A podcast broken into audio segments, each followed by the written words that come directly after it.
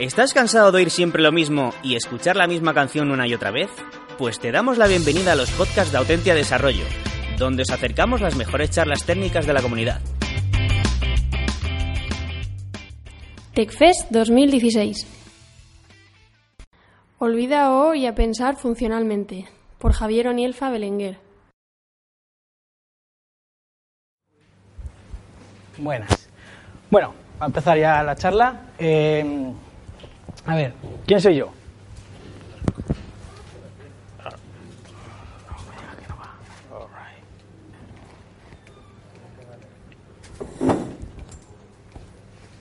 Venga. ¿Qué ha pasado? Problemas técnicos, ¿eh? Un momento.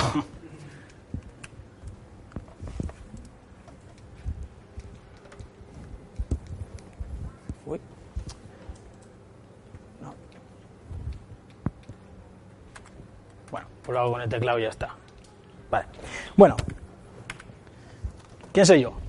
Yo soy Javier Oñelfa, trabajo de ingeniero de software en, en Astelia, ¿vale? Que hacen, eh, cogen los datos de las antenas de telefonía y tal, y para ver dónde hay huecos de cobertura y ese tipo de cosas, ¿vale? Bueno, antes de empezar, una pequeña pregunta. ¿Quién usa lenguaje de programación orientado a objetos, patrones de diseño y todo ese tipo de cosas? Levantar la mano alta, ahí, muy bien, la mayoría. Perfecto. Pues a la basura. Todo lo que sabéis hay que olvidarlo y liberarse de pensar en qué patrón estoy utilizando, si es este, si es el otro y tal. ¿Vale? Al menos durante la charla. Luego ya, si queréis volver, ya es responsabilidad vuestra. Bueno, vamos a empezar con un cuento. Érase una vez un matemático, M, se llama M, que el único ordenador que había visto en su vida era una calculadora. Entonces, era un ser feliz y alegre, que vivía en un mundo de leyes y que un día encontró un trabajo. ¿Y qué pasó? Pues que le tocó trabajar con informáticos. ¿Vale? Entonces, primer día se sienta en su puesto de trabajo, se acerca a su compañero programador P1 y le dice, Hola, soy P1, uno de los programadores. Y matemático le contesta, Hola, soy M, el nuevo matemático. ¿Vale? Entonces P1 le dice, tengo una tarea para ti. P2, que es el otro programador, ha creado una función F, pero no sé qué hace. Así que ve probándolo en la consola. Y dice él, no hay problema, al ataque.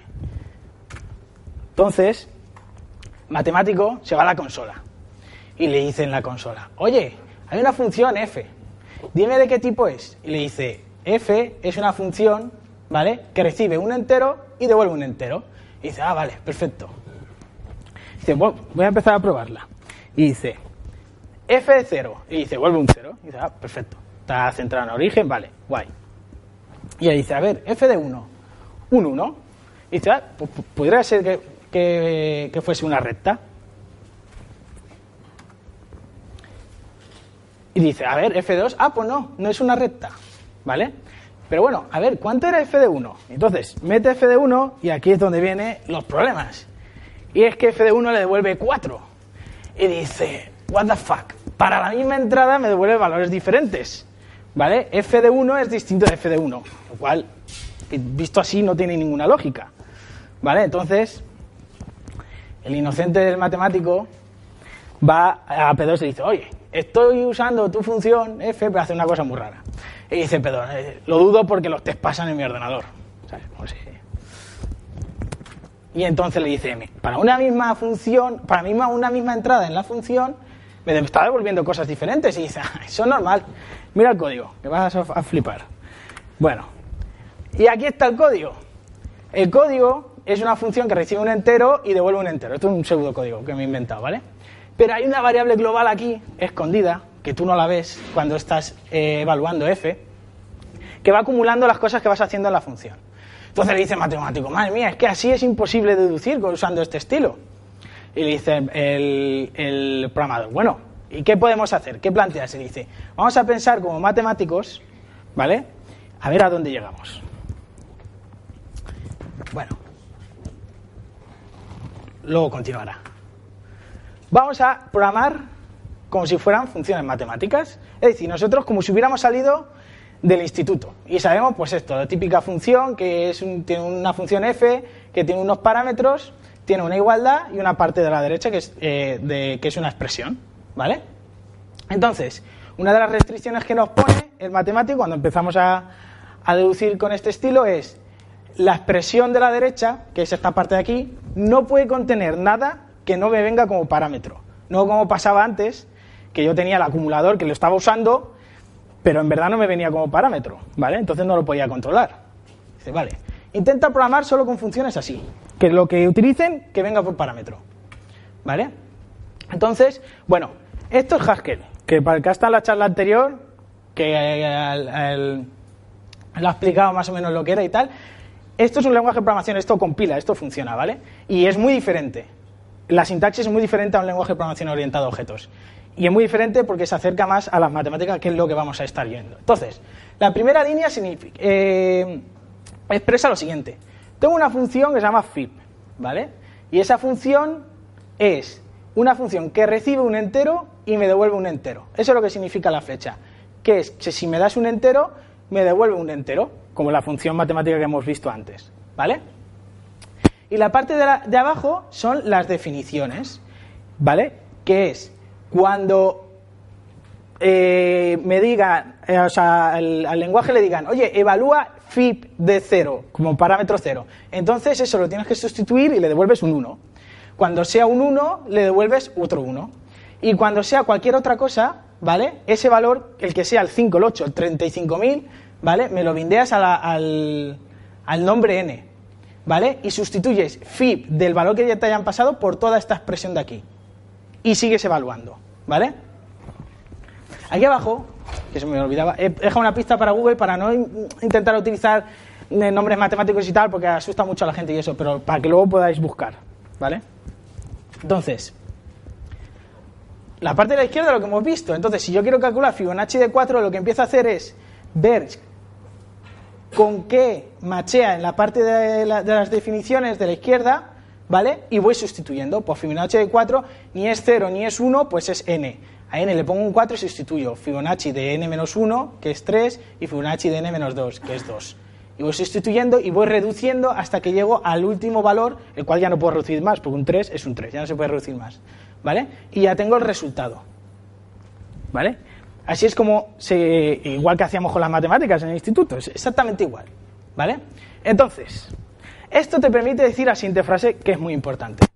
Si f de 0 es igual a 0, entonces eso significa que siempre que encuentre f de 0, lo puedo sustituir por un 0. Porque el valor de f de 0 solamente depende de las entradas, es decir, este, del, parámetro, que es 0 en este caso. Como el parámetro siempre es el mismo, el resultado siempre tiene que ser el mismo. ¿Vale?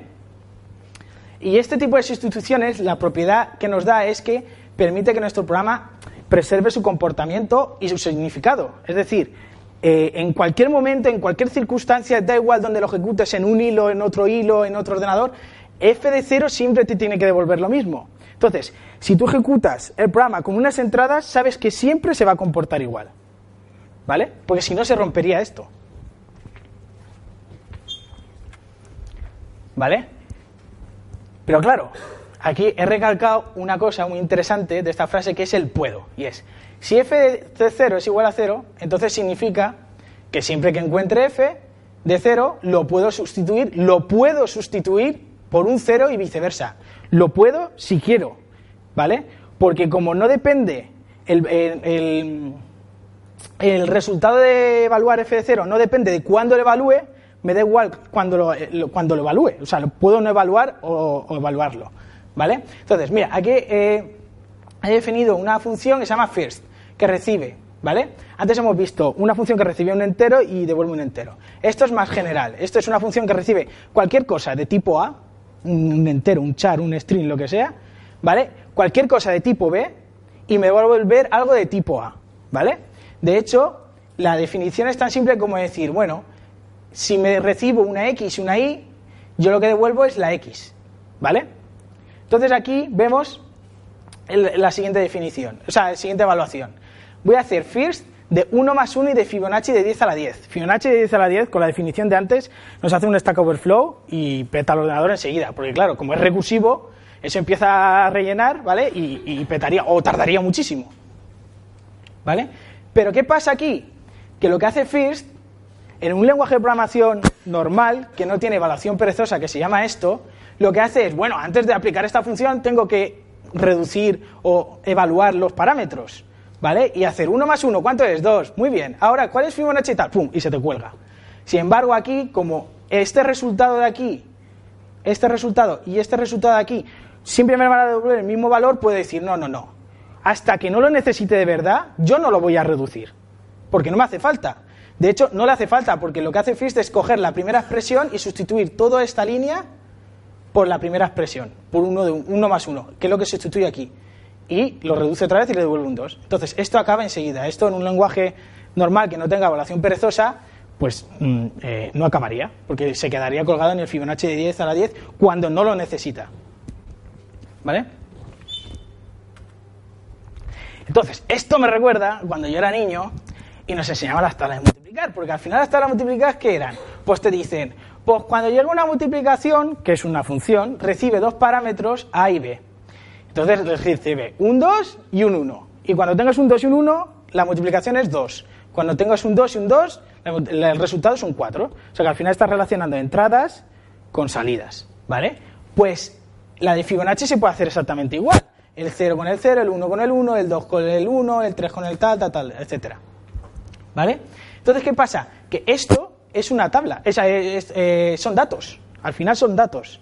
¿vale? Esto es una metáfora para entender que las funciones, las funciones son datos, son la relación de la entrada con la salida. ¿vale? Por lo tanto, si las funciones son datos, yo puedo pasarlas como parámetros en otras funciones. Igual que paso un entero, pues le paso una función, ¿vale? O que devuelva una función. Aquí tenemos un ejemplo que tengo. Tuple, eh, eh, se lee como recibe una función que va de A a B, de un tipo A, el que sea, a un tipo B, el que sea, que, eh, que es otro, ¿vale? Que puede ser otro.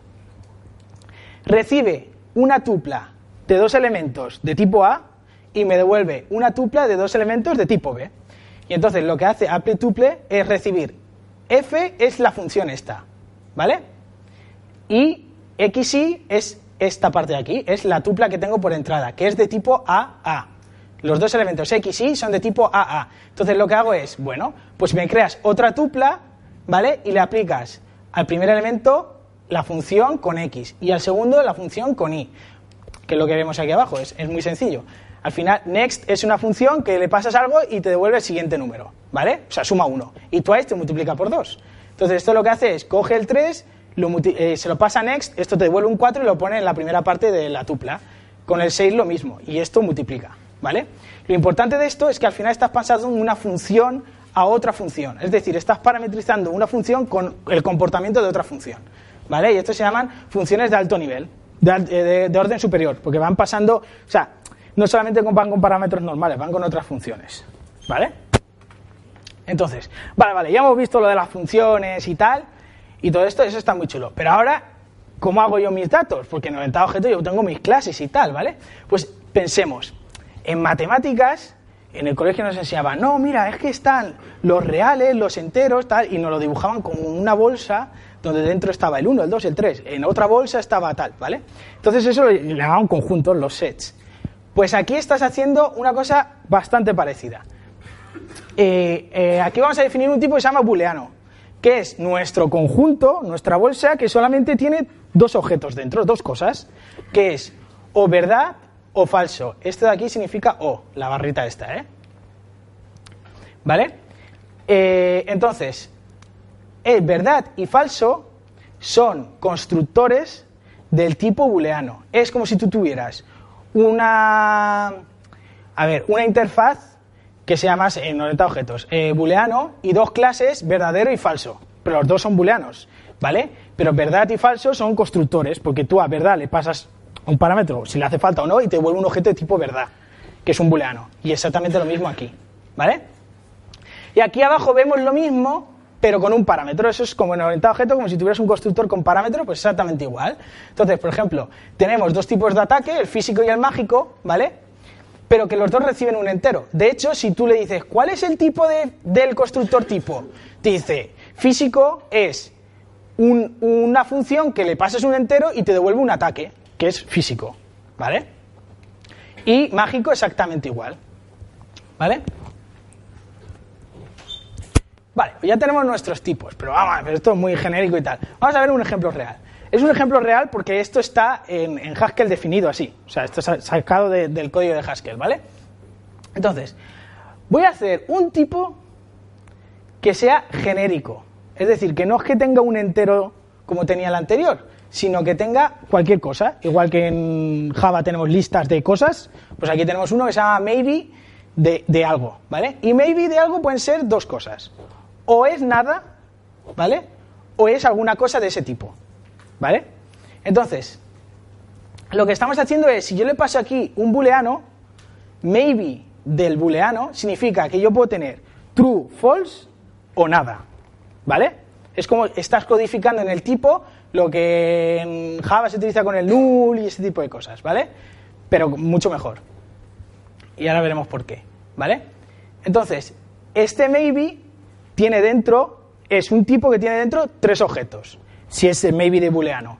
Es true, false, o sea, just true, just false, o nada, ¿vale? Y con entero lo mismo, tendrá 1, 2, 3, 4, 5, 6 o nada. ¿Vale? Entonces, add, esta función de aquí recibe un entero, el 1, el que sea, ¿vale? Y recibe un maybe de int. Es decir, a lo mejor me pasan un entero, ¿vale? Sí, y esto de aquí se llama pattern matching, que ahora lo vamos a ver, que es, eh, patrones, ¿vale? Si lo que me pasan es add de un número y nothing, ¿vale? Entonces devuelvo nothing, no tengo que sumar nada porque no me han pasado nada, ¿vale? Es como, no, no, eh, la, la computación de dónde viene este resultado mm, no ha sabido qué hacer y te ha devuelto nada porque no sabía qué resultado tenía que hacer. Vale, pues si me ha devuelto nada, yo no puedo hacer nada, pues devuelvo nada para adelante y ya está, ¿vale? Pero no peto, o sea, no, como no es un, no es un null. Y esto de aquí significa, si lo que me pasan es un just de A, es decir, es esta estructura, pues yo cojo el A y creo otro just, ¿vale? Y le paso y hago A más N, ¿vale? Entonces si le paso add de 10 y le pongo just de 10, pues me devuelve just de 20, porque esto, esta estructura de aquí, cuadra con esta estructura de aquí, ¿vale? Como machea, sustituyo la parte derecha aquí, en la parte izquierda. Entonces sería just de 10 más 10. Si hago add de 10 de nada, como machea con esto de aquí, ¿vale? Pues devuelvo nothing, ¿vale? Vale. Una cosa que es importante es que esto, este just y este just que te pasan por aquí son distintos. Es decir, te está creando otro just nuevo, no te está modificando el mismo just. Es decir, es inmutable, que es lo que decían en la charla anterior, que es muy importante. Aquí en Haskell eh, y en programación eh, funcional pura, todo es inmutable, ¿vale? Bueno, otro ejemplo, la lista, que también está definida así, parecida pero casi, casi igual, ¿vale? Una lista de cosas de tipo A, la que sea, enteros o lo que sea, es o la lista vacía o, esto es, eh, bastante interesante, los dos puntos es el constructor, igual que teníamos antes el just, ¿vale? Pues aquí tenemos dos puntos, ¿vale? De hecho, vale, y entonces el- la lista es o es una lista vacía o es algo, un objeto, seguido de otra lista, ¿vale? Que eso es lo que es una linked list, una lista enlazada, ¿vale? Un objeto y el puntero al siguiente objeto, a la siguiente lista que me sigue, ¿vale? Y esto es recursivo, porque al final este tipo es un tipo, un objeto de ese tipo más, o sea, concatenado con otro tipo que es el mismo, y así es recursivo hasta que tú llegas al caso base que es la lista vacía. ¿Vale? Esto de aquí es un constructor infijo. Eso es como cuando haces uno más uno, pues el, más es una función infija, porque la pones en medio de los dos parámetros, pero es para que se, se lea mejor, ¿vale? Pero se podría poner dos puntos A y la lista, ¿vale? Aquí vamos a definir una función para que veáis eh, que lo que hace es le pasas una lista de cosas, de lo que sea, y te devuelve cuántas cosas tiene. Entonces, Si la lista que me pasan está vacía, tengo cero cosas. Si la lista que me pasan no está vacía, entonces tiene esta forma. ¿Vale? Pues vale, pues me quedo con el elemento X y con el elemento XS. El X me da igual, porque estoy contando, entonces ya eh, hay, uno, X, pues es uno. Más lo larga que sea la otra lista. ¿Vale? Entonces, cuando haces count de 1, 2, 3, 4, pues te devuelve cuatro elementos. ¿Vale? Y eso lo hace recursivamente. Esto es lo que almacena por dentro, y esto es importante porque luego se verá un poco más, lo que almacena por dentro Haskell. O sea, al final lo que tiene es, esta es la lista, que hemos visto antes, un 2, 3, 4, ¿vale? Al final es 1 concatenado con toda esta lista, que es 2 concatenado con toda esta lista, 3 con esta lista, eh, con la lista vacía. Y esto es lo que tiene en memoria, que es una linked list, ¿vale? Y tú cuando macheas con la estructura, lo que estás macheando es con este objeto de aquí. Si ese objeto de aquí coincide con lo que yo he definido, entonces puedo, puedo sustituir. ¿Vale? Vale, esto ya es un poquito más complicado. Bueno, vamos a modificar, entre comillas, los elementos de una estructura de datos. Modificar porque en, eh, como estudio inmutable no se puede modificar, verdad se hace otra copia. ¿Vale? Entonces, imaginemos que tenemos una lista, mylist, ¿vale? Que tiene dos, dos elementos, que son dos strings, hola y techfest, ¿vale? Entonces, hay una función map, ¿vale? Que lo que hace es, te recibe una función que va de A a B, ¿vale? Y recibe una lista de A's y te devuelve una lista de B's, ¿vale? Es decir, coge cada elemento de la lista, le aplica la función y ese elemento es el que mete en, en, el, en la misma posición en la lista. ¿Vale? Entonces, length es una función que recibe un string y devuelve un entero, que es la longitud de ese string. ¿Vale? Entonces, lo que hace esto básicamente es length se lo aplica a mylist y coge ¿Cuál es length de hola? 4, pues le pone un 4. Length de techfest, 8 y le pone un 8. Y lo que devuelve es esta lista. Pero esta lista no se toca. ¿Vale? Esta lista queda igual. O sea, si hay otro hilo mirando esta lista, no ve nada. ¿Vale? O sea, no ve ninguna modificación. Y ahora vamos a ver la generalización de esto, porque claro, antes hemos visto que con el, con el maybe hacíamos una cosa parecida, con el add, pues le pasábamos una... El add sumaba lo que había dentro de, un maybe. Entonces, si tengo un, maybe, un my maybe que es just de 10, hay una función que se llama parecido, y ahora veréis por qué, que no se llama map, se llama fmap, ¿vale? Que recibe, ahora os explicaré lo de funtor, pero bueno, recibe una función, esta parte de aquí, la, la, de, la de abajo, la de arriba es la generalización que vamos a ver ahora. Una función que va de A a B, recibe un maybe de A y te devuelve un maybe de B, ¿vale? Que es muy parecida a esta. De hecho, es, es exactamente igual. De hecho, aquí he cambiado y no he puesto el A dentro del, del, de las llaves para que se vea que es equivalente. Las llaves y el maybe es equivalente, por eso tenemos, o sea, son exactamente eh, iguales. ¿Vale? Entonces, aquí vemos un ejemplo, que lo que haces es a fmap le pasas, esto es una lambda, que es una función, pero en vez de definirla, la pones ahí directamente, que significa una función que recibe un elemento x y te devuelve x más 1, ¿vale? Entonces, aplica esto al myMaybe. Y esto devuelve just de 11, porque lo que hace es coger, si no es nada, no devuelve, te pone nada, y si es just de algo, te devuelve just de algo más 1, ¿vale? La gracia de esto es que esto se puede generalizar, y es esta función de aquí, fmap, ¿vale? Pues esta se llama map. Y fmap significa que hay una función que va de A a B cogiendo algo de f de A y te devuelve un f de B. ¿Y f qué es? f es un constructor de tipos. Maybe es maybe se puede ver como una función que le pasas un tipo y te devuelve otro. Le pasas un int y te devuelve un maybe de int, que es otro tipo. Las listas es lo mismo, es una función que le pasas un char y te devuelve una lista de chars, que es otro tipo. ¿Vale? Pues eso, T es un constructor de tipos. Y lo que te dice esta función, esto de aquí es, si esta parte de aquí a la izquierda es verdad, entonces esto es verdad. Es decir, si el f que me pases por aquí, maybe, por ejemplo, o la lista, es un funtor, ¿vale? Entonces, esta función funciona, ¿vale? Si no, no funciona, porque no es un funtor, ¿vale?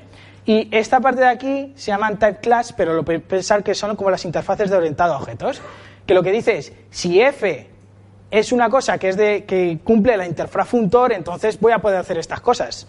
Porque cuando tú defines f para funtor tienes que definir cómo se hace f de map. ¿Vale? Pero al final lo que está diciendo es eso, que este constructor de aquí, f, tiene que ser de este, tiene que cumplir esto para que esto sea verdad. ¿Vale? ¿Más o menos? Bueno. ¿Hasta aquí bien? ¿Alguna duda?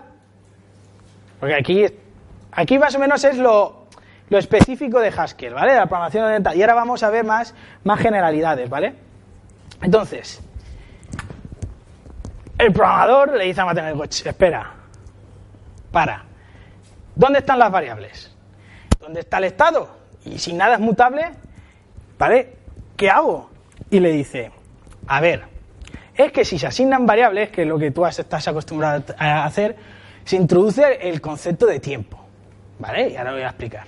Entonces, si se introduce el concepto de tiempo, el orden de evaluación importa. ¿Por qué? Porque si yo digo que x es 0 y luego digo que es 10, esta función cuando la evalúe y esta, el estado, es decir, el contexto en el que se evalúa esta función no es el mismo, porque aquí x es igual a 0 y aquí x es igual a 10, ¿vale? Y entonces el orden de evaluación importa. No es lo mismo poner esto aquí que ponerlo aquí arriba. ¿Vale? Porque f puede estar secretamente mirando cuál es el valor de x.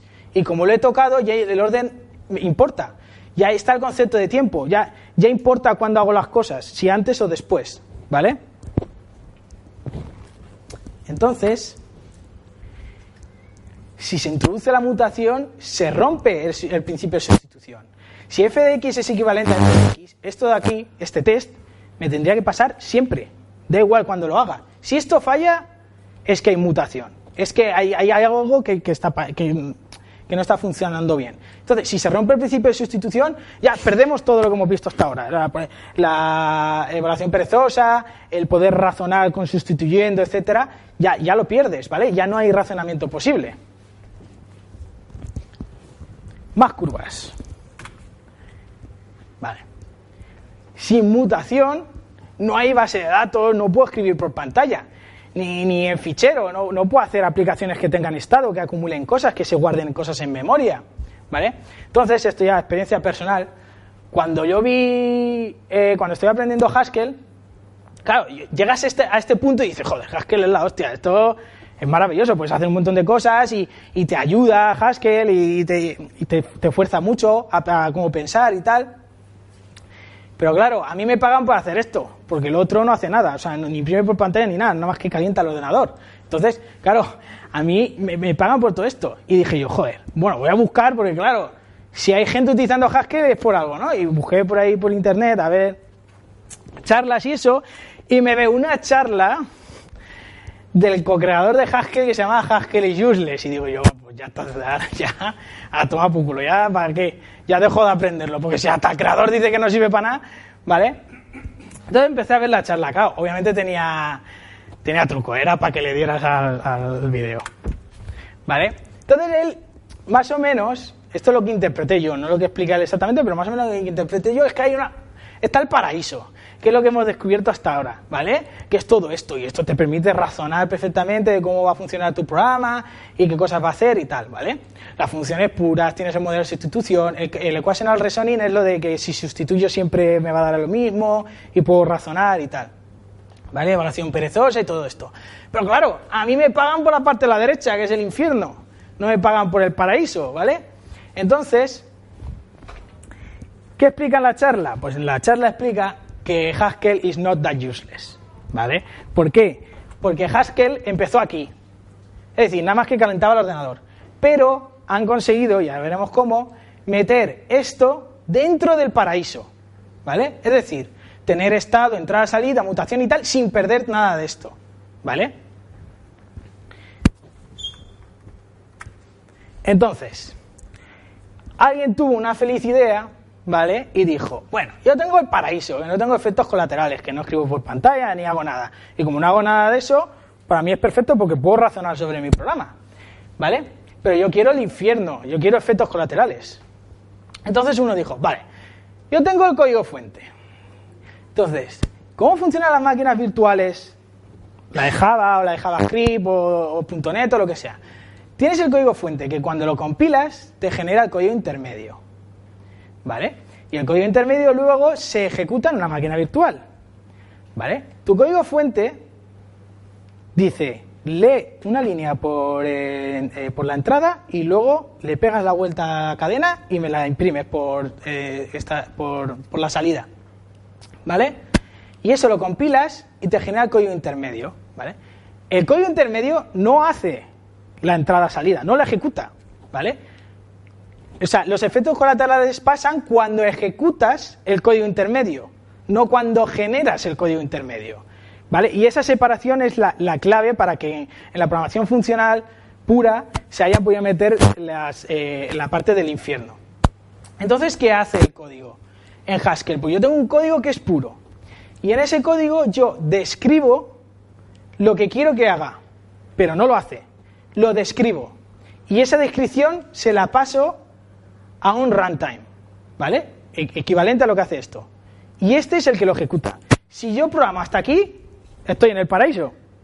Esto no lo veo, ni me importa. Existir existe, pero yo no, no eso no lo veo, ¿vale? Y yo programo hasta, hasta aquí, hasta la descripción. ¿Vale? Y ahora vamos a ver cómo. Entonces, lo importante de esto es que tú estás diciendo, este es mi código, esto es lo que significa y esto es lo que hace. Cuando tú programas en programación funcional, describes lo que quieres que haga el programa, no cómo quieres que lo haga. No le dices si tiene que utilizar punteros, si tiene que utilizar memoria, eh, array, si tiene que utilizar tal. No. Eso es parte de la ejecución, ¿vale? No parte de la descripción. O sea, es, no es más, no es lo que hace el programa, sino describes lo que, lo que quieres que signifique, ¿vale? Entonces, ¿cómo haríamos entrada-salida? Pues bueno, claro, llega uno así inocente y dice, pues tengo dos funciones, leer y escribir. Leer te devuelve un string porque lees y escribir te eh, recibes un string y no devuelve nada porque escribes y no hace nada, ¿no? Como, como si fuera el, void de, de, de, C o lo que sea. ¿Vale? Pero esto es imposible en programación funcional. ¿Por qué? Porque cada vez que evalúe React me va a devolver una cosa diferente. Y eso no puede ser, ¿vale? Que es lo que hemos visto hasta ahora. Entonces la solución fue, bueno, pues vamos a hacer lo siguiente, que es red no te devuelve el string, te devuelve la descripción de que quiero hacer una lectura. Es decir, te dice, quiero leer. Este objeto de aquí significa quiero leer por entrada-salida, ¿vale? Por la entrada. Y este objeto de aquí significa, con este string, escríbemelo pero no lo escribe. Simplemente es la definición de quiero hacerlo. ¿Vale? Vale. Entonces, ahí tenemos dos, una forma de verlos como si fueran verbos. Es, no es el hacer, es el verbo, es el decir, quiero escribir o quiero leer. Vale. Ahora tengo los, los dos verbos, pero ahora quiero hacer cosas. Quiero leer de la entrada para luego hacer algo con lo de que me ha leído y escribir por la pantalla. Es decir, quiero concatenar las dos acciones. Entonces están estas dos operaciones, con unos simbólicos aquí muy, guays. Return es una función muy básica que lo que hace es le pasas un valor y te dice, te voy a devolver una, un verbo que cuando lo ejecutes, o sea, una estrategia, una receta, como lo queráis ver, una instrucción, que cuando la ejecutes te va a devolver A, ¿vale? Pero no te devuelve A, es la, es la, la descripción. Y esto de aquí que es un poco más complicado, se lee como, te voy a pasar una, una receta o unas instrucciones que cuando las ejecutes te va a dar algo de tipo A, ¿vale? Y te voy a pasar una función que recibe ese tipo A y te devuelve otra receta. Y esa es la receta que devuelve, ¿vale? Un poco confuso, pero ahora lo vamos a ver. Entonces, esto se escribe como la parte de arriba, que es horrible porque parece el Cobalt Hell de, JavaScript y vamos, el código Haskell tiene que ser bonito y esto es horrible. ¿Vale? Entonces, aquí lo que está haciendo es getLine, que es el red. ¿Qué es lo que hace? GetLine nos devuelve, a ver, un IO string, es decir, nos devuelve una receta que en algún momento me devolverá un string, ¿vale? Y entonces ese string se lo vas a pasar a una función ¿vale? Que recibe, que lo que hace es hace otro getLine, ¿vale? Que recibe otra función, ¿vale? Que lo que hace es el put strlen cogiendo, que esto es escribir por pantalla, ¿vale? Cogiendo el primer valor que has leído y el segundo valor que has leído y los concatena, ¿vale? O sea que al final, esto lo que hace es lee algo, lee algo y escribe las dos cadenas concatenadas, ¿vale? Pero claro, esto quedaba muy horrible, entonces lo dejas que dijeron, vamos a hacer dulcecito y vamos a hacer azúcar sintáctico. Entonces, esto mismo es esto de aquí abajo, ¿vale? Entonces, mi programa main es algo que coge y dice, haces un getLine y lo que te devuelva getLine lo pones en X. Haces otro getLine, lo que te devuelva lo pones en Y y luego coges y lo imprimes la concatenación por, la, por pantalla, ¿vale? Main en Haskell siempre, siempre es un IO de nada. Main, o sea, tu programa es una receta para hacer cosas, pero no hace cosas. ¿Vale? Es, es lo que le vas a pasar al runtime para que se ejecute.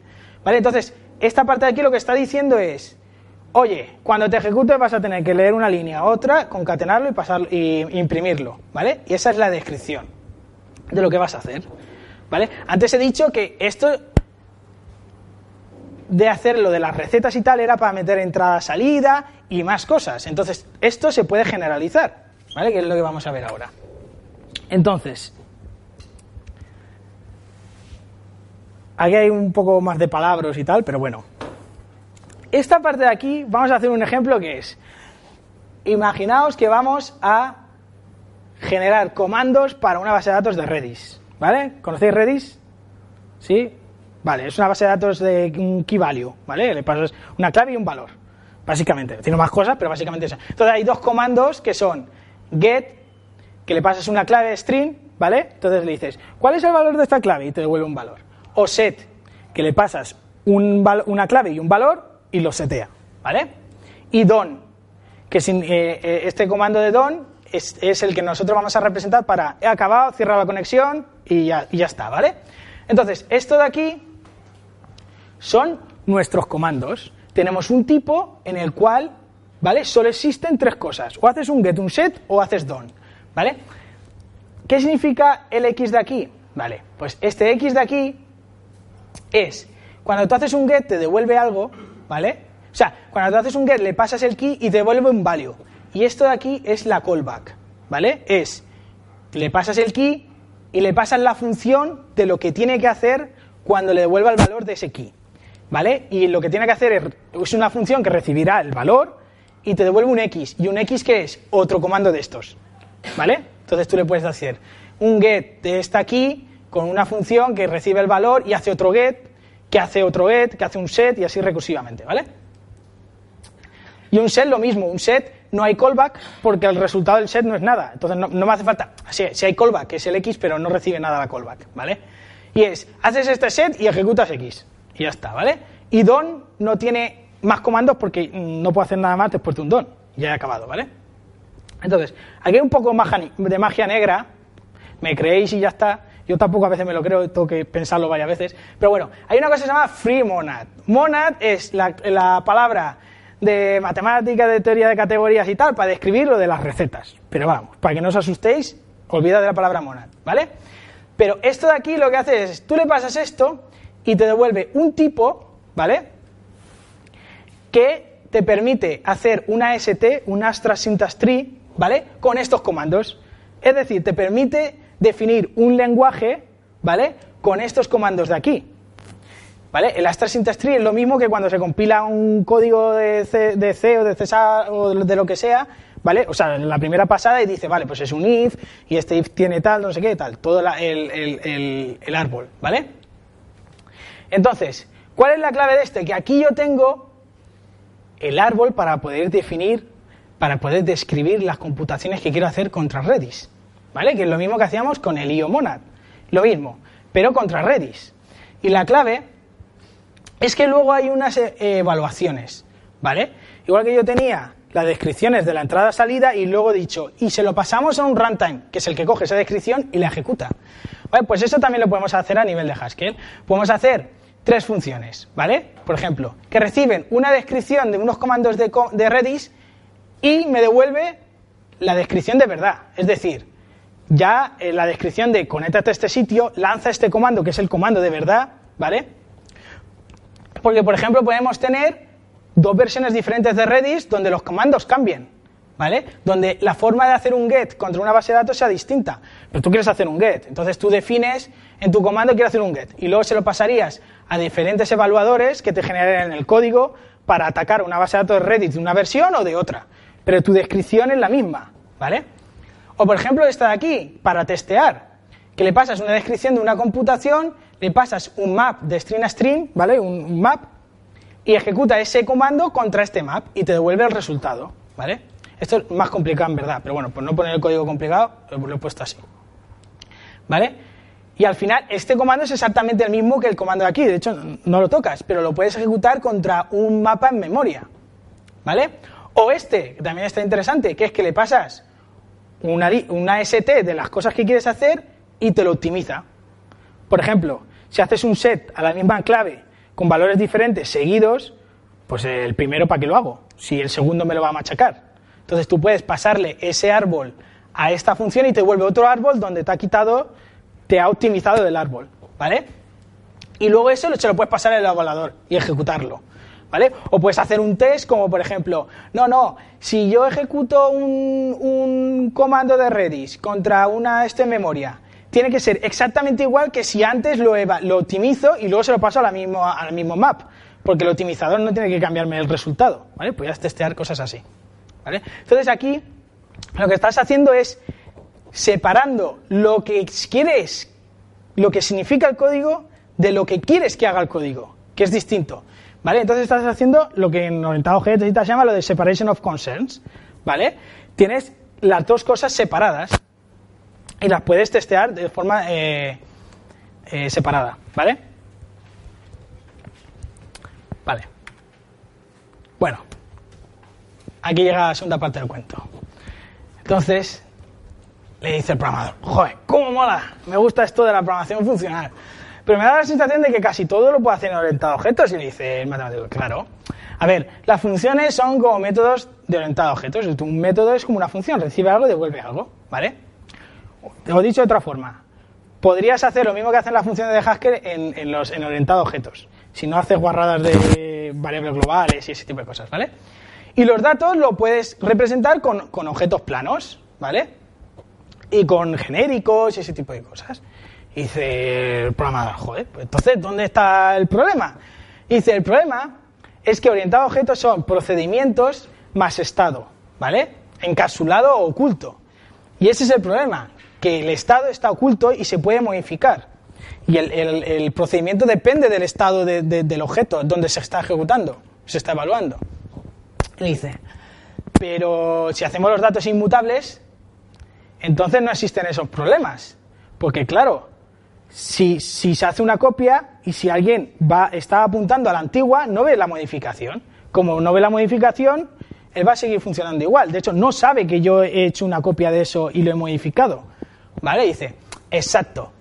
Ganamos todas las ventajas que hemos visto y otras como mejor concurrencia, que es lo que explicaba en la charla anterior, que es que si tú tienes, si haces inmutable, aunque hayan dos hilos intentando acceder, nunca van a acceder, no, o sea, leer da igual porque se lee lo mismo, pero escribir, como haces una copia, al que estás, eh, si estás escribiendo, el otro no ve, no, no ve que tú lo estás modificando, entonces no, hay ningún problema, ¿vale? Entonces ya el programador le dice, ah, por eso los lenguajes de orientado a objetos están tendiendo a la mutabilidad y a incluir conceptos de programación funcional. Por eso ahora, eh, por ejemplo, en Java los strings son inmutables, están metiendo las lambdas y ese tipo de cosas, ¿vale? Los genéricos y tal, ¿vale? Entonces el matemático ya se viene arriba y le dice, ¿qué sería de vosotros si no me hubierais contratado? Así que programaron felices y comieron perdices. ¿Preguntas? Sí. Eh, te voy a hacer también un poco a, a escala. ¿vale?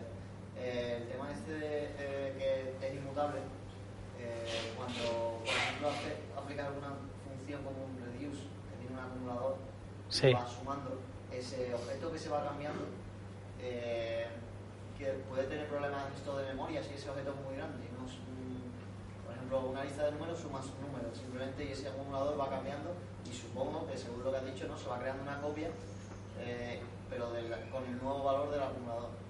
Eh, Ya, bueno, pero el acumulador es, es una cosa.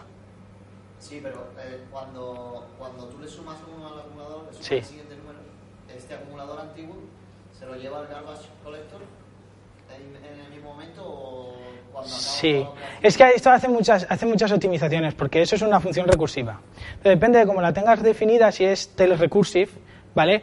Eso te lo, te lo compila directamente a como si fuera un for, ¿vale? O sea, él, él hace ese tipo de optimizaciones. Él como sabe que eso nunca va a pasar, o sea, que sabe que es recursivo, que es inmutable y ese tipo de cosas, él ya hace esas optimizaciones. Eso no sé exactamente cómo funciona por dentro.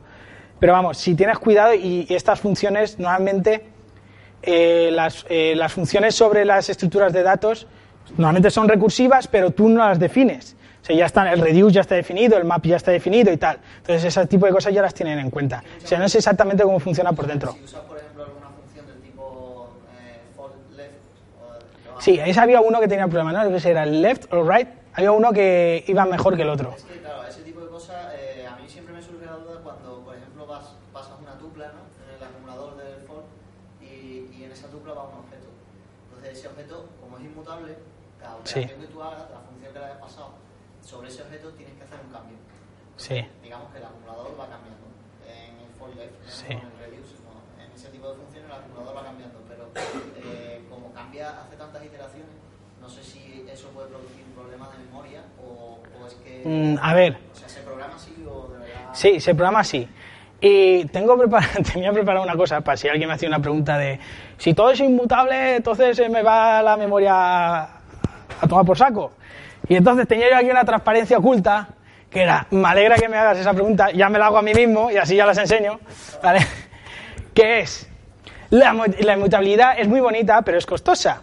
Pero tiene un truco, y es, imaginaos que tenemos dos listas, uno, una lista que es 1, 2 y la otra es 3, 4, y las quiero concatenar, ¿vale?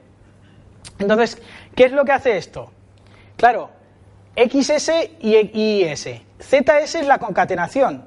Pero ¿qué pasa? Que IS y ZS tienen en común 3 y 4. Entonces, lo comparten. Si tú tienes un objeto y modificas algo del objeto, ¿vale?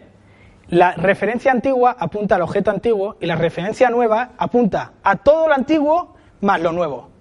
Entonces se comparte eso. Hay un ejemplo, este es el, trivial, pero hay un, un ejemplo que es este, ¿vale? Que es más interesante. Y es si tienes un árbol, ¿vale? Y quieres meter un elemento nuevo, el E, ¿vale? Entonces, no replicas el árbol entero. Lo que haces es creas un camino nuevo, copias todos los, los los nodos que van hasta, hasta el nodo que vas a modificar o que vas a agregar algo nuevo, ¿vale? Y esos son, y, y mira, el nodo nuevo apunta al nodo B viejo antiguo. De hecho, IS y XS, cuando accedan y quieran leer B, van a leer el mismo. Aunque tú, desde fuera, si ves IS, te crees que eres el único que tiene esa estructura. Pero no es así.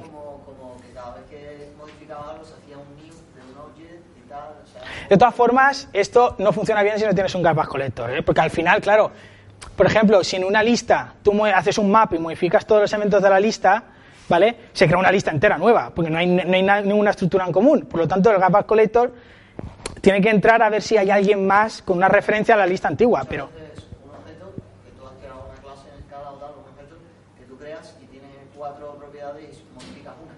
Pero sin Sí. embargo, eh, aparentemente en código tú creas otro objeto de ese tipo y, y lo vas pasando al acumulador o donde lo quieras pasar, pero no sabía. Claro. De hecho, hay un ejemplo en Clojure, ¿conocéis Clojure? Es li- como una especie de Lisp en la máquina virtual de Java, de, de Java, que lo que hace para los arrays, ¿vale? Es los arrays los mete en un, en un árbol, ¿vale? Y cada hoja del árbol es un trocito del array. Entonces, si tú modificas un elemento del array, lo que hace es modificar el árbol hasta ese array, subarray, y modificas solamente ese subarray. Entonces tú tienes un array gigantesco que si modificas un elemento, solamente modifica ese subarray pequeñito, que normalmente es del tamaño de la caché y tal, ¿vale? Para que sea más eficiente, y tienes un árbol completamente diferente. De eso, de hecho, en eh, Clojure Script, que es Clojure compilado a JavaScript, ¿vale? Hay un- una librería y tal que con el DOM hace eso. Entonces tienes DOM inmutables, pero eh, mantiene la estructura. Bueno, no puedes re- re- re- o sea, recrear el DOM entero de una página web cada vez que quieras modificar la propiedad de, un- de una, esto, de un elemento. ¿Vale? Pero con los objetos, no sé cómo está en implementación, pero mm, teóricamente tiene que hacer eso tiene que mantener la estructura de, de, de, de lo que es común. Es que como han hecho una especie de pseudo eh, programación funcional porque te permite, por ejemplo, tener o val que son inmutables. Sí, eh, esa es la, la, aberración de escala, es que ni es una cosa ni es la otra. Ni, ni vamos, es, es una mezcla rara. Que, eh, que pues, el, el, problema de escala es o lo haces orientado a objetos o lo haces funcional. O haces la aberración de hacer funcional con orientado a objetos.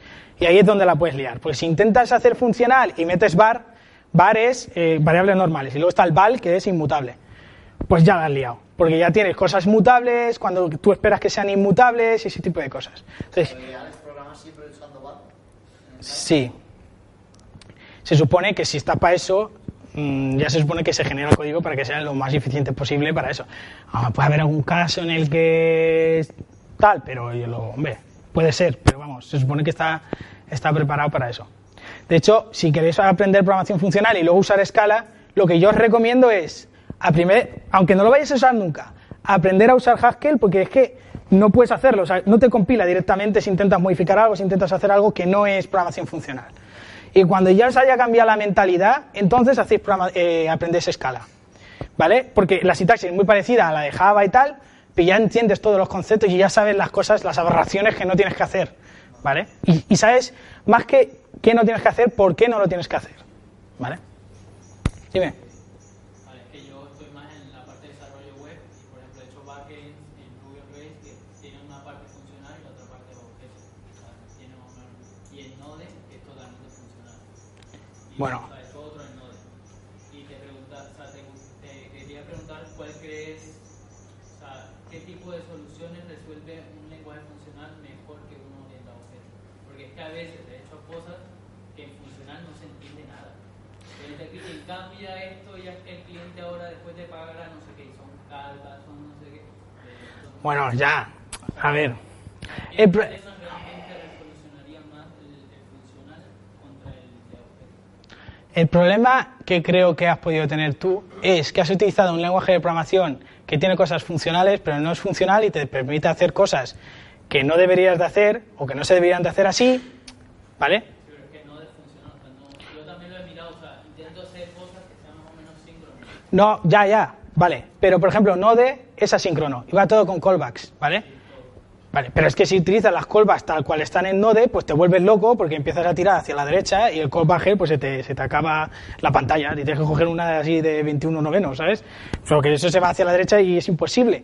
Pero claro, para eso hay soluciones, hay librerías, que hay lo de las promesas, luego está el Functional Reactive Programming, ¿vale? Y ese tipo de cosas. Yo, pero yo, yo es que he sentido que Node no, o sea, no te resuelve un problema que no resuelva un lenguaje orientado a objetos. O sea, el lenguaje orientado a objetos creo que te lo resuelve de forma más limpia y más clara. El funcional es que se pierde. O sea, te pierdes muy fácil. Eh, mm, a ver, te pierdes porque estás en un lenguaje que te permite perverterte. O sea, si intentas hacer eso en Haskell no te va a pasar, porque es que no te compila. ¿Sabes? Si intentas hacer alguna cosa de esas y tal y se te va de madre, no te compila. Y también es verdad que en Haskell, en los lenguajes de programación que sí que son funcionales, que no es que dicen como Ruby o Python, que dice, "Bueno, o Java, le voy a meter unas lambdas y esto y tal y ya funcional. No. Que te permiten abstraerte de verdad y permiten hacer funtores y monads y monads transformes y cosas más generales, ¿vale? y hacer programación sobre a nivel de tipos y ese tipo de cosas que ya son se van para arriba, ¿vale? Te permiten abstraer y saltarte ese tipo de cosas, ¿vale? De todas formas, también es verdad que te, te tiene que cambiar la mentalidad, porque a veces piensas en programación orientada a objetos que lo ves muy claro y en programación funcional no lo ves tan claro, entonces lo ves más complicado. Entonces, es, es un proceso, ¿vale? Es, es, es complicado. Pero vamos, yo lo que recomiendo es, eh, si quieres aprender funcional de verdad, rest- ah, restrict- o sea, muy restricto, por ejemplo, con Haskell o algo de esto, para aprender Por ejemplo, si yo quisiera aprender Haskell, en- o sea, ¿qué problemas podría solucionar con Haskell? ¿Matemáticas? todo, todo con Haskell. Facebook usa Haskell. No, por ejemplo, Facebook, la- las peticiones a las, a, los- a las bases de datos de Facebook. Bueno, Facebook contrató a uno de los cracks de Haskell, ¿vale? Y le dijo, haz lo que te dé la gana. Y él dijo, pues voy a hacer esto, tal, ¿vale? Y, las peticiones a la base de datos, ¿vale? Están hechas con Haskell. O sea, no las peticiones con la base de datos, es como una API que tú le dices, quiero hacer todas estas llamadas. Y entonces el, el- el motor este coge las llamadas, ¿vale? y las, y las, eh, las empaqueta, hace batch, mira a ver, no, si esta no tiene dependencia de esta, entonces las puedo hacer en concurrencia y tal. Y lo están utilizando. ahora, O sea, Facebook, todos los datos a los que accede el frontend de Facebook pasan por Haskell. O sea, que no es... Quiero decir, se puede hacer todo. Lo que pasa que el, el paradigma de, de cambiarlo es un poco difícil. Yo, al principio, lo que recomiendo es, aunque sean matemáticas, aunque sean este tipo de cosas, aunque sea contar caracteres en- o elementos en un árbol o cosas así, que intentes hacerlo por lo menos para que te cambie la mentalidad. Aunque no escribas una página web full stack entera en Haskell, que se puede, pero... De hecho, luego, es que se me ha olvidado poner referencias. Te digo un libro muy, muy bueno, eh, que además es muy sencillito y tal, y está muy bien para cambiar la forma de pensar. ¿Vale? Ah, se llama... A ver, de hecho puedo entrar por aquí.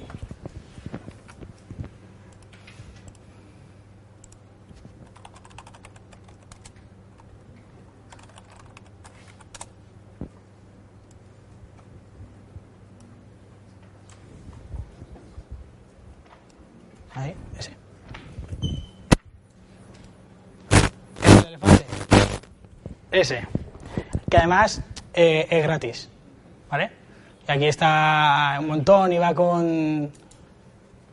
con dibujitos y tal, ¿sabes? Para que sea más ameno y eso. Pero, pero está muy bien, ¿eh? Ya es el de los primeros que me leí y, y está muy, muy, muy bien. Por lo menos para cambiar, o sea, no hace falta utilizar Haskell, pero por lo menos para cambiar la forma de pensar y luego aplicar esas cosas a, a, otras, a otros lenguajes. ¿Una pregunta más? No sé si te te- te he entendido antes bien. Has dicho que con, el, con los lenguajes orientados a objetos se metía lo que era eh, el concepto de tiempo. ¿Y qué ocurre en este tipo de, de, de funcionamiento? Porque imagino que esto también llevará una estructura. ¿Harás esto antes que aquello o después decide anterior? Sí, claro. O sea, lo que hemos visto al final es, eh, sí, es la forma de describir cuando quieres hacer una cosa antes de la otra. Lo que decía del concepto de tiempo es que la, la evaluación de las cosas depende del tiempo y no debería de depender del tiempo. Cuando tú haces eh, la forma esta de IO de la entrada-salida, lo que generas, las instrucciones que generas, ¿vale? siempre son las mismas, da igual cuando las evalúes. Aunque luego cuando lo ejecutes, depende de lo que escriba el usuario, va a pasar una cosa u otra. ¿Vale? Pero la evaluación siempre tiene que ser lo mismo. O sea, una cosa que la evalúas ahora siempre te tiene que evaluar igual. Es como si tú compilas un código con las mismas librerías, siempre te tiene que generar las mismas opciones para el compilador, siempre te tiene que generar el mismo código intermedio o el mismo. Si no, algo ha cambiado. O algo estás haciendo raro, que no, que no ves, algo que no controlas. ¿Vale? Luego, la no se puede eh, hacer similar a usar constantes en, en- el sistema de orientación.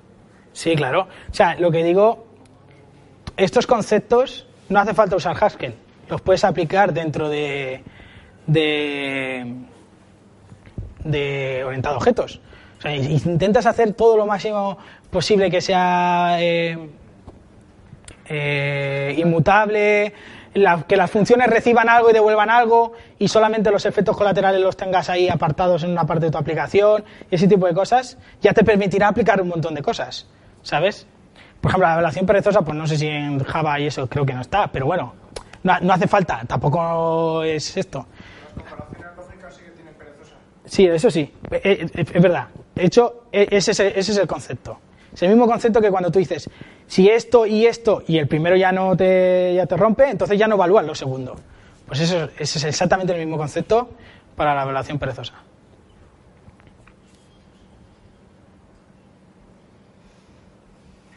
¿Nada?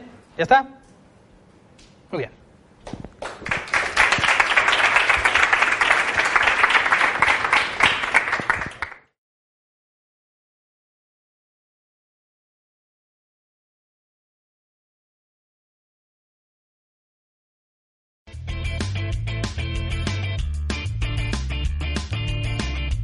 Si te ha gustado el podcast y quieres estar a la última en tecnología, suscríbete a nuestro canal de iVoox y escúchanos donde quieras. Para más información, autentia.com.